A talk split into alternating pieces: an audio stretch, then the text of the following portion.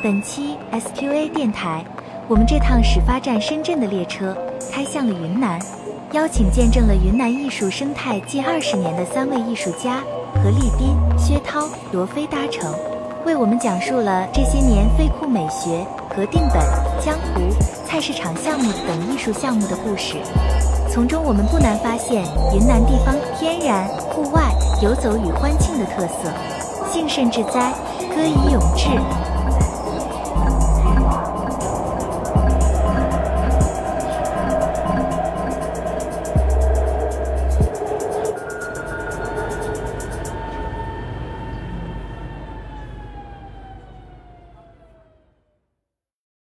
先各自分享一下这几年的一些项目和经验吧。就先说一下最近啊正在发生的事情，就是我们是云南的一些艺术家在一些废墟产域的行走和创作。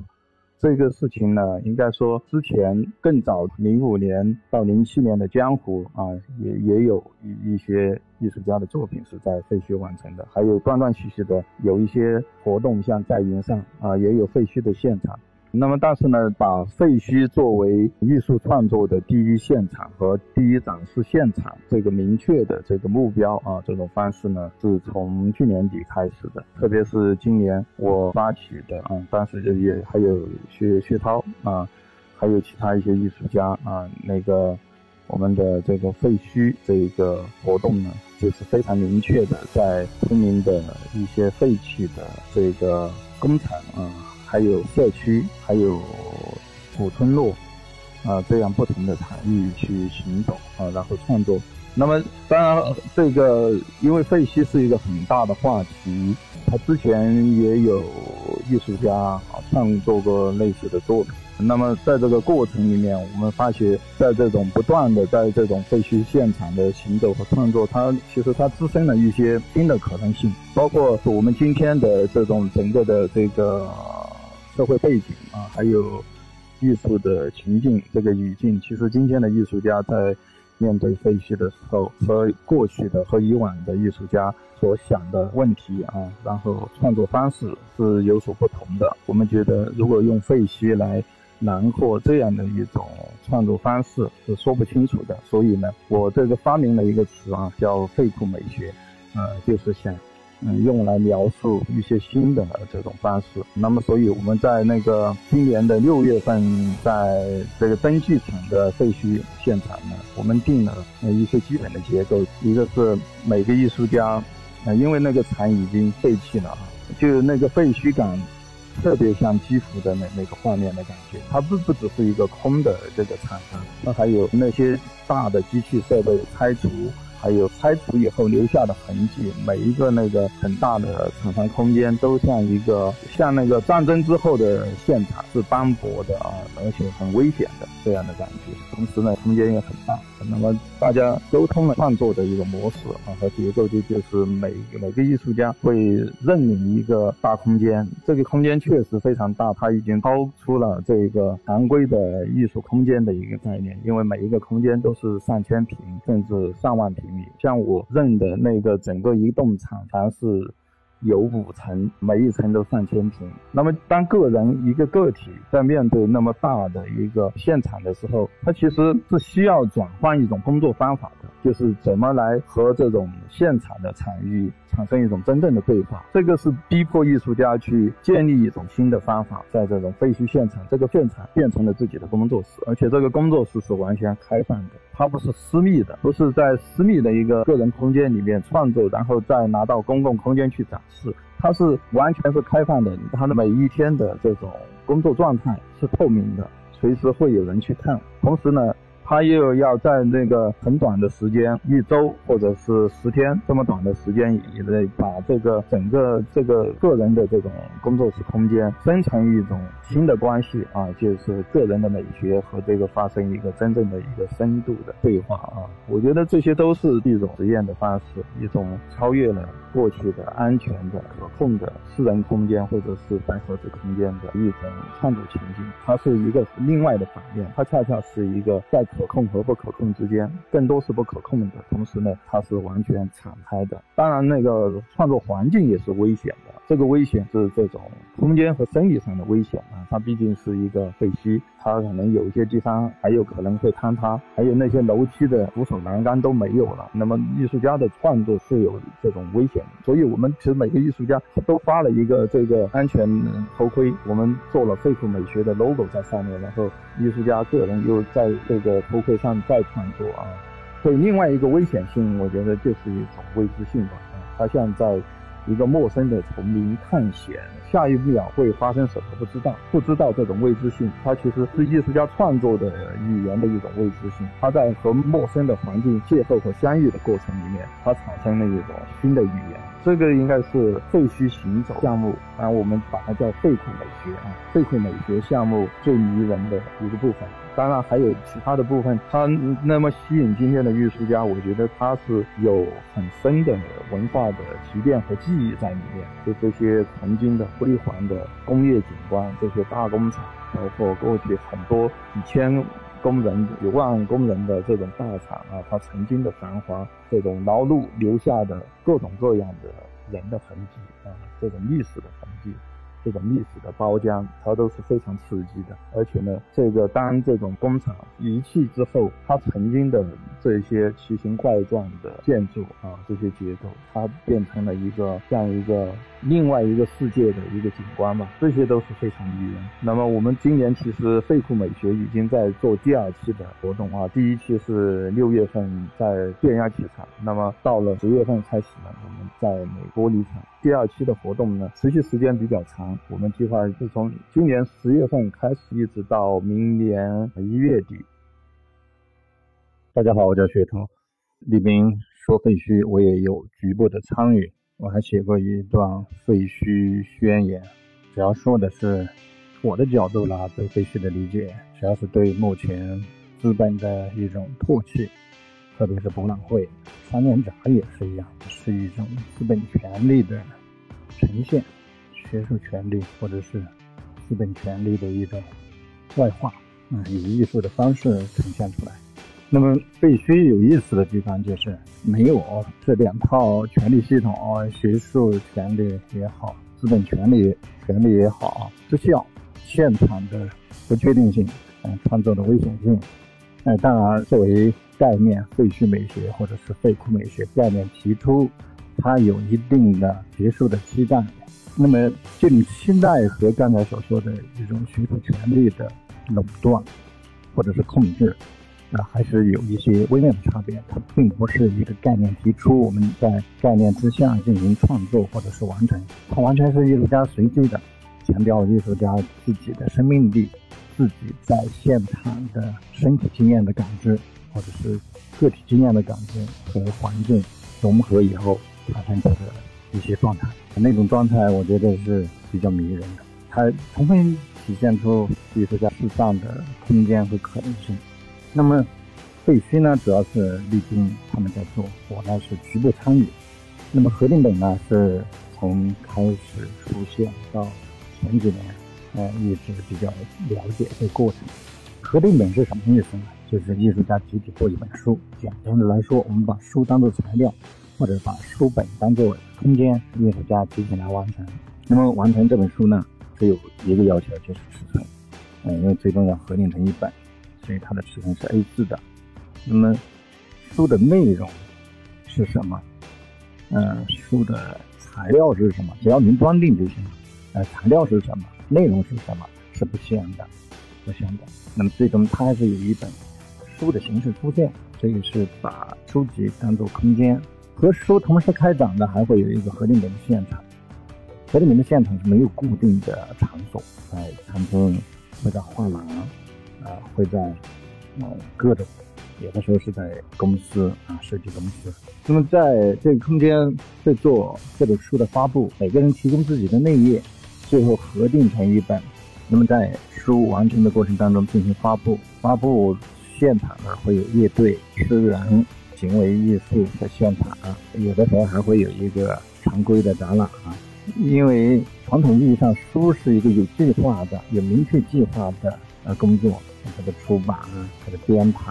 写作等等，它最终的结果是有明确的检验的标准的。那么合订本诱人的地方呢，就是在书出来之前，我们不知道它是什么样子，因为每个人自己控制内页的话，你没办法得到一个前期的预期啊，这完全是失效的，所以。这种可期待的感觉，可期待就是在幻想它的结果，它未来会长成什么样？结果的期待是有意思的。再加上现场的随机性，每年都会有不同的人来主持，因为人很多，多的时候有上百人，上百人共同参与，就参与书籍的活动现场就好就更多了，像是一个聚会吧。书籍合订本作为书籍，就是一个聚会的契机。起初。那些年觉得很兴奋的事情，后期呢，呃，审美疲劳，再加上工作量逐渐增大，让前期的这种流动性、不可控的对未知的期待减低。相对来说，我个人的角度呢，觉得有点乏味。下面，我觉得，啊，罗非有很多经验啊，很期待听到罗非他的分享。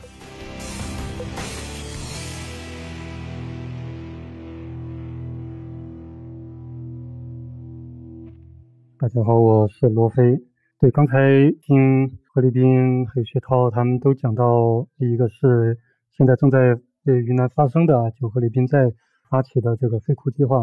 现在遗留下来的这些不同的废墟空间里面去开展的一些实验性的活动啊，组织年轻的艺术家们啊，在那里把废墟场域当做一个工作室的状态，在里面生长啊。然后包括刚才薛涛讲到的核定本的，在不同的空间里面去组织这种聚会，呃，这个在云南艺术家就是差不多应该是零六年开始啊，核定本一直到现在，呃，其实它变成了一个传统。虽然这两年感觉对组织者、对发起人来说已经趋向于这个疲惫啊。那刚才说到的这些项目呢，我都有参与，也作为观察者，也都。在看他们，就是这些事情是如何被组织起来的。那么刚才薛涛讲到一个东西，就是说，呃，没有固定的场所嘛，啊，其实他也透露出青年艺术家，就云南的青年艺术家群体在早年云南的这个艺术生态里面的一个一个状况，就是缺少固定的场所或者说是平台或者说是机构。那么呃，他就会去通过一些公共空间，或者是通过一些非正式的空间去寻求表达和交流。我觉得表达和交流是，尤其是两千年初期啊，甚至可以追溯到九十年代末期，它的一个就中国当代艺术状况里面非常关键的两个词，就是人们有极大的想寻求这个交流和表达的那种那种欲望啊。那么这里呢，可以追溯到就云南的这种就是。这种游走式的啊，就没有固定空间的，不管是工作方式还是展示方式，其实可以追溯到两千年初期的很多的一些项目。但最典型的可能是江湖啊，零五年、零六年，当时丽江工作室跟时域空间联合办的这个江湖项目，当时这个让本地好多的青年艺术家，包括何立斌啊，包括我，还有许许多多其他的艺术家都参与到里面。那么在嗯江湖这个项目里面呢？就是我们持续了两年，但是量非常的庞大，人也非常人数也非常的庞大。那么这个项目呢，它几乎都是在这个户外的一些公共空间里面，比方说城市街道啊，然后比方说这个学校啊啊，就是假期的学校啊，或者是农村呐，或者是山野啊，就一起去爬山啊，或者一起在这个丽江拉市海的湖边去去开展一些。呃，非常规的那种写生的工作，然后对这个零五年、零六年的这个经验哈，就是在我看来，它一个方面调动了极大的就是大众参与艺术项目的热情在本地，也让国内的当时的一些青年艺术家们就是都有很大的热情来到昆明来参加这个项目，然后很大程度上的调动了就是说艺术家这个群体在城市公共空间里面去寻求表达的这种可能性。那这种工作方式其实它就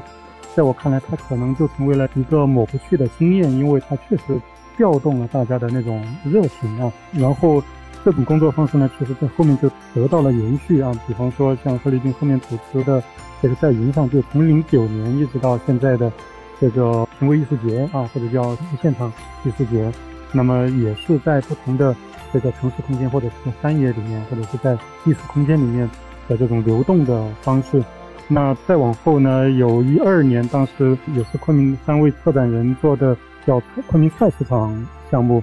那昆明菜市场项目呢？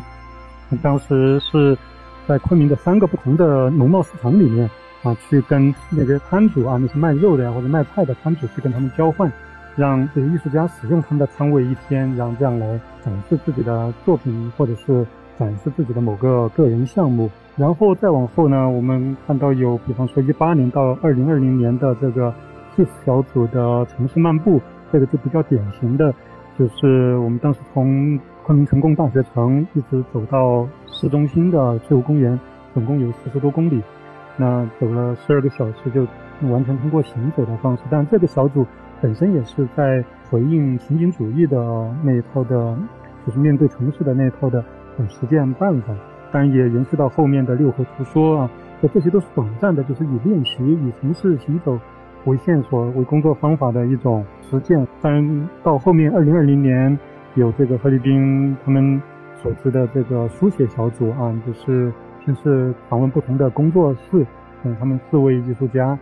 访问不同的工作室，因为在当时的那个环境里面，就是在隔离状态嘛，而且也不鼓励大家互相流动，那么就在小范围的那种那种流动，来就是调动大家相互之间的那种情感和和连接。然后呢，这个书写小组，我留意到的是二二年的那个，就是那个现场，在我看来好像是后面，呃，咱们的这个废墟计划的一个像一个前奏一样的啊，就是它是在我看来那是个蛮有意思的现场。为什么说呢？因为他们四位书写的这个艺术家带着各自的材料、丙烯或者是水墨，在那个就是被拆掉的一片城中村啊，单元楼啊，社区就是老社区、老城区。被拆掉的那种废墟上，就有一个巨大的摩天轮啊，就是当时的那个公园啊，大矿公园。然后有意思的是什么呢？在那个废墟旁边还有很多的，就是昆明的那种，就是中老年人啊，在那里放风筝。它那个废墟成了，就是不管是艺术家还是其他的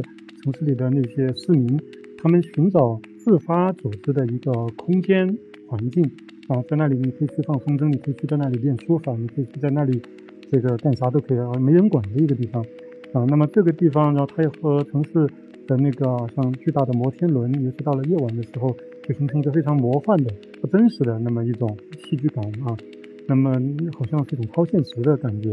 也就是说，这些艺术家们去到废墟里的时候，一个方面他们在回应各自的，在延续各自的工作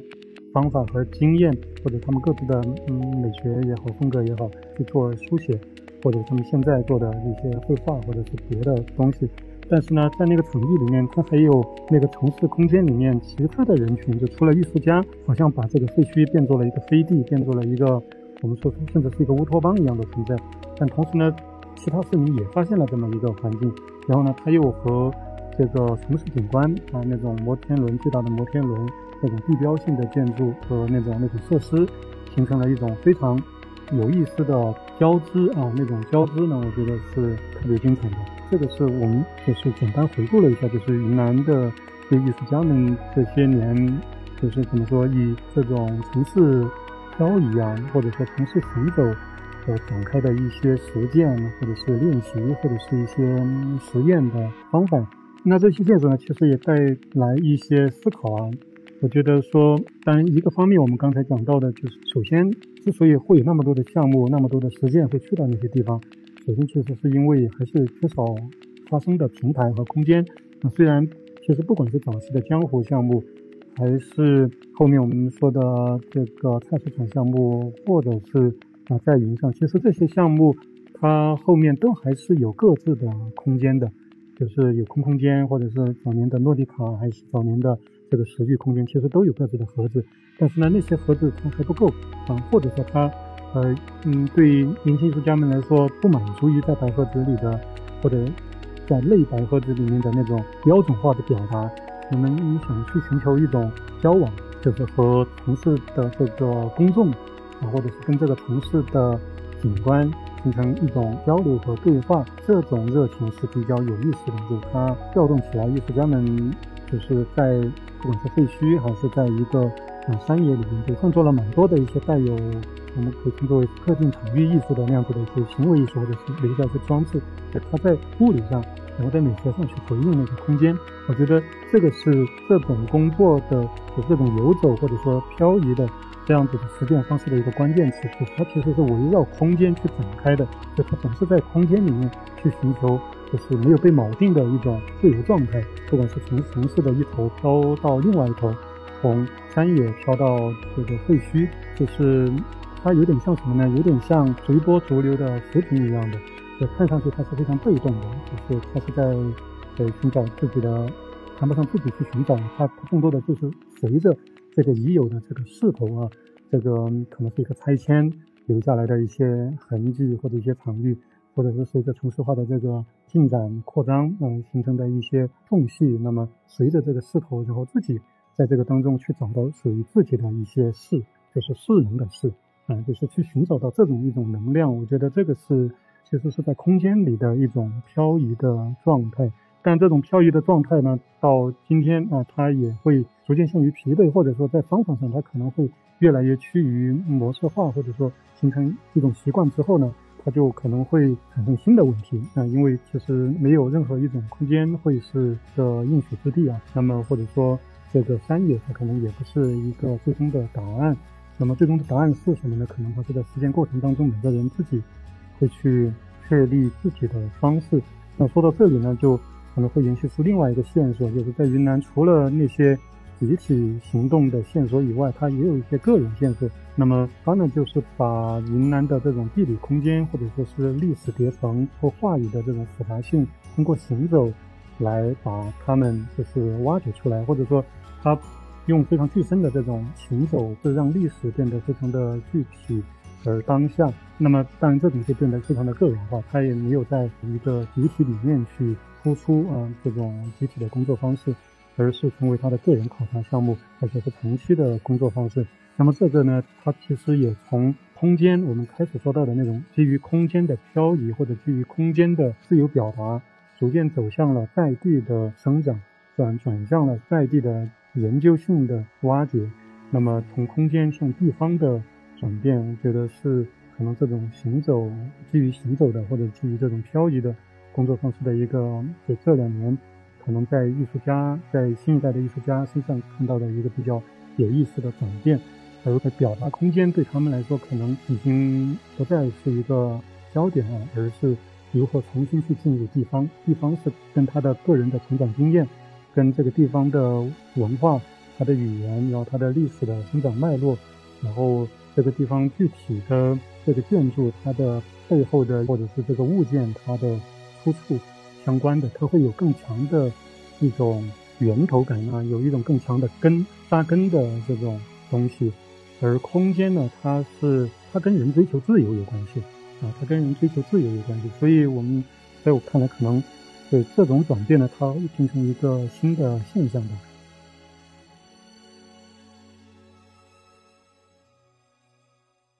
嗯，是的，嗯，罗辉刚才说集体行动向个人的方法转变，这种集体到个人的转换也是我感兴趣的。其实我也是在找自己的方法，因为从刚才说的何定本前期，我参与了很多组织工作，重要组织者之一。后期主要是何立斌在组织和主持，后来觉得疲惫，啊，或者是各种原因，我就推脱。其中有一个重要的转变，就是罗非的参与，把何林本提出来策展化。前期就是一种具体的聚仓，类似于这样的，只是说以书籍作为材料、作为载体，以流动空间在流动空间里边完成艺术家的聚会。后期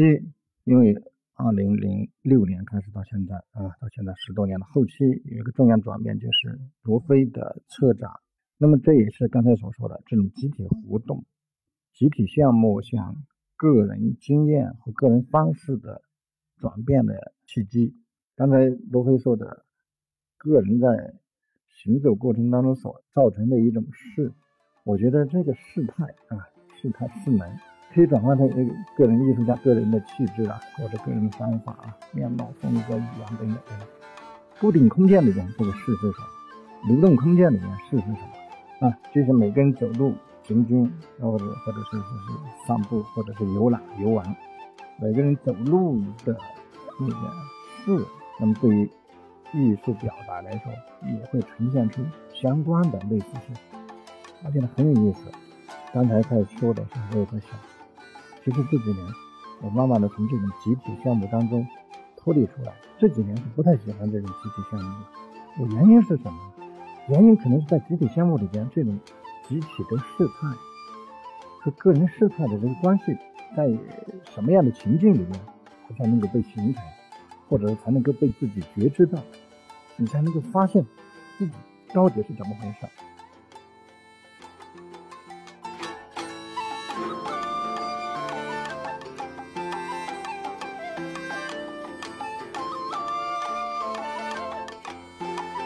对，那刚才罗非聊到赛云上啊，我也想那个补充分享一下吧。我作为发起人，我的经验其实是从前期二零零五年到二零零七年的江湖实验艺术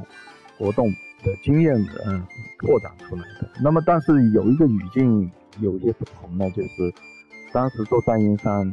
呃，倒不是因为缺少艺术空间。我觉得恰恰是那个当时二零零九年，整个中国当代艺术经历了一个井喷式的发展啊，到回落。但是总的来说呢，这个北上广嘛，其实这个其他三线城市也在那几年增加了很多艺术空间。其实艺术家想做一个展览，还是相对比较容易的。那么派生出来呢，其实是我觉得就是展览多，它有一个问题就是。其实就是大量的这个雷同化啊，雷同化的这种展览现场啊，和这种表达的语境，因为白盒子它变成了一个像一个很强大的一个存在的空间，那么艺术家的这个表达、这个展示是基于白盒子展开的。当然，可能还有其他的原因，就是艺术是和资本的结合。其实很多艺术家做展览。他都希望自己的作品卖出去的，那么这样的一种愿景呢，他他其实他会影响到展览的一种艺术品的一种呈现嘛。那么这种白盒子经验，我们看多了是非常厌倦的。我是所以想去之外的陌生的地方去寻找一种可能性。而且这种陌生一定是不能固定，固定又形成一个固有的经验，所以一定是移动的行走的。所以在云上艺术节的一种方法，我就是邀请艺术家，这些艺术家包括做行为艺术的啊，做装置艺术的，也有绘画、行动绘画，还有即兴音乐，呃，即兴舞蹈、声音艺术这些偏于现场性的这种。艺术家去到自然里面行走，我们是沿途行走创作，然后再行走，再到一个自然，再停下来，然后在那个自然里面住营，对，住在那个环境里面啊，然后在那个环境里面创作作品，这样的一个创作和展示，我觉得是它是有别于固定空间经验的这样的作品，它是流动的，同时呢，它是唯一的。它是不可复制的，包括这个环境啊，这个展示的环境，这个场域，它也是全新的，它每一天都不一样。它这个自然是陌生的，这个陌生是对于艺术家来说是非常刺激的。当然，我是作为策展人，其实我也最让我兴奋的，恰恰是这个每一天去到。陌生的环境里面，它触动我很多感受，然后创作出行为作品。这个过程是对我是非常刺激的一种体验，然后就会对白盒子的这种静态的展示方式会非常不满足。非常厌倦。但是后来我也做了白盒子空间，这些户外经验其实对我是一笔财富啊。呃，那么在我做这种固定白盒子空间的时候，我也试图把这这移动的经验，这些未知的去触碰、去打开的这样的经验带到了白盒子空间的策展。那么据我的观察，其实。最近这几年，艺术生态年轻一代的艺术家确实是有一些让人欣喜的一些景象吧。就就是艺术家不满足于一种固定的用一种语言方式啊，在这种自己的工作是安全的这种状态下去创作。年轻艺术家还是喜欢去行走，去介入到各种场域和各种空间和这种非盈利空间、艺术小组、社群建立联系、交流和创作。这样的一种流动的方式，我觉得是今天的云南艺术生态里面的有活力的一个方向。所以，我倒是觉得，就是过去我们参与或者我们发起这些集体项目，对它确实是在经历一段时间之后，它会形成一些固化的一些方法论。但是呢，它还是有可能性的，就在于策展人，在于艺术家。当大家都警觉到这种固化的危险的时候，其实大家会去突围吧，会去寻找新的可能性啊！只要不停止行走，那么创造的激情它永远在路上。其实还是保持流动啊，保持流动，保持行走，它确实会激活人们固化的一些经验啊。对，刚才其实听两位聊下来之后啊，基本上可以归纳出，就是在云南的这种基于行走的实践，其实有大致三类啊。一类呢是我把它称作为是漂移的集体，就从江湖的核定本，还是小组的城市漫步啊，包括地区计划等等。那第二类呢就是行走的个人，就是非常个人化的那种程序项目。那么第三类呢，其实刚才没有重点谈的，就是我觉得驻地是一个非常重要的一个工作。那么这些呢，它嗯，它一个方面容纳了集体，但更多的它倾向于个人去到一个地方，就是他把在地，在一个新的地方的在地，然后去生活、去工作，重新去挖掘地方的可能性，或者去遭遇地方。那么这样子的一些在地呢，它就会激活一些新的视野。这个里面包括了，比方说立天工作室的那些国外来的艺术家、国际艺术家在拉斯海那个乡村啊，各种各样的实践，其实蛮有意思的。从他们去发掘这本地的菌子啊，然后包括他们去发掘农户的外墙的那些壁画，从被广告商或者是作为本地政策的一些宣讲啊，到如何意识到外墙外面的那个墙面的。图像就是自己可以参与去做决定，或者参与去影响啊等等，那么它就进入到就刚才提到的一种真正的一种社会介入式的工作，啊，这个是驻地项目能获得的一个新的面向，因为它除了艺术家个人，他往往有团队，或者是有一个机构的平台，或者有一个项目的平台在那里做支撑。我觉得在云南的基于行走的。这种工作方式或者这种实践，大致这三类啊：是漂移的集体、行走的个人和在地的生活、驻地的这种生活。刚才李斌说的对抗固化，那固化是我们都觉得是非常乏味的一件事情。最重要的，我觉得还是生存者的感觉。现在艺术家也好，现实生活也好，我们对生命的感觉逐渐丧失。我们现在看的东西、听的东西，器官是非常发达的，但是弱化了生命自身的感觉。我想做艺术也是这样的，做艺术它是生命感觉非常发达的一个工作，获得生命感觉是一件很重要的事情。对，刚才学涛讲的，我很赞同啊，就是说现在我们身体的这个感觉的器官越来越发达了，就像我们这个不断的看屏幕啊，看手机。会导致我们眼睛的这个器官作为器官的这个这个局部变得发达，但是呢，感觉正在退化，就是观看的能力其实正在退化。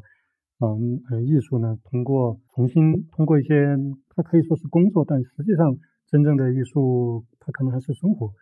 嗯，就是它是完全融入到生活当中的。所以这也是我们为什么就是想去讨论基于行走和这种就是漂移的，或者基于驻地的。这一套的工作方式，它其实还是源于一套在云南的生活。那么这样子的一种生活呢，它可能仍然保留着最初的一些感觉。当今天越来越多的信息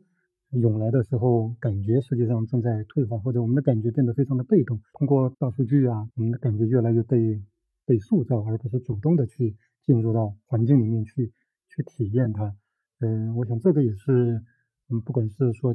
早期的那些江湖在云上，还是现在的废库计划，就是让艺术家们，就是让自己的身体进入到一个空间里面，而不是通过屏幕作为一个介质去进入到我们的呃生活的环境，对，它是非常具身的一种。经验，移动行走，我觉得这个其实是艺术家的一种自我创造的需要的一种本能的对一个固化经验啊，或者说固化的规则的一种逃离。我相信这种方法论在云南未来的这个艺术实践里面啊，会变成艺术家的一种常态吧。也很期待未来每一天越来越精彩。